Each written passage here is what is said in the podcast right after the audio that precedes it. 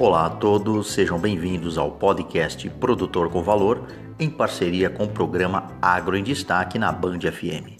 Sou o professor Omar Sabag, da Unesp de Ilha Solteira, e trago informações valiosas sobre o mundo agrícola e pecuário.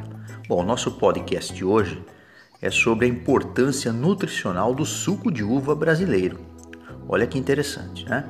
Então, um estudo colaborativo que envolveu o Instituto Federal lá de Pernambuco, a Universidade Federal da Bahia e também a Embrapa, que é a grande referência importante instituição que nós temos de pesquisa na agropecuária, revelou que o suco de uva integral produzido a partir de variedades híbridas desenvolvidas pela própria Embrapa são altamente ricos em compostos fenólicos bioacessíveis.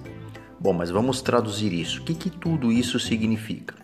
Esses compostos, também conhecidos como fitoquímicos, são substâncias que podem ser absorvidas pelo organismo após a sua digestão, sendo benéficos para a saúde, não somente para o sistema imunológico contra infecções, por exemplo, pelo SARS-CoV-2, né, que foi na Covid, além de prevenir o risco de doenças cardíacas, diabetes tipo 2, vários tipos de câncer, obesidade, modulação da microbiota intestinal, Alzheimer, Parkinson, bem como outras doenças neurodegenerativas.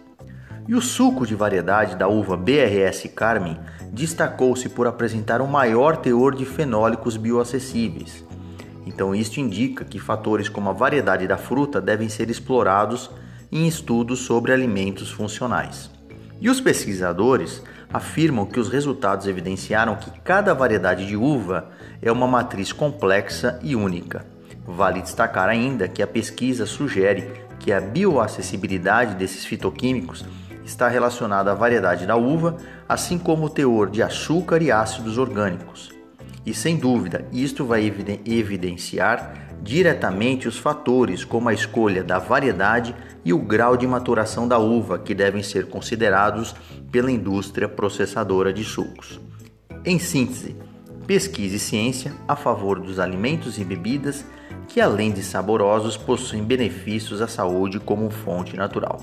E uma curiosidade aqui para vocês: alguns dados estatísticos do IBGE dizem o seguinte: o maior produtor do Brasil de uva é o estado do Rio Grande do Sul e existem mais de 9 mil estabelecimentos agropecuários, ou seja, produtores que trabalham com a produção de uvas aqui no país.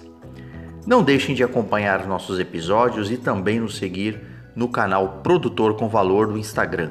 Muito obrigado, um agro abraço, Omar Sabag da Faculdade de Engenharia de Ilha Solteira.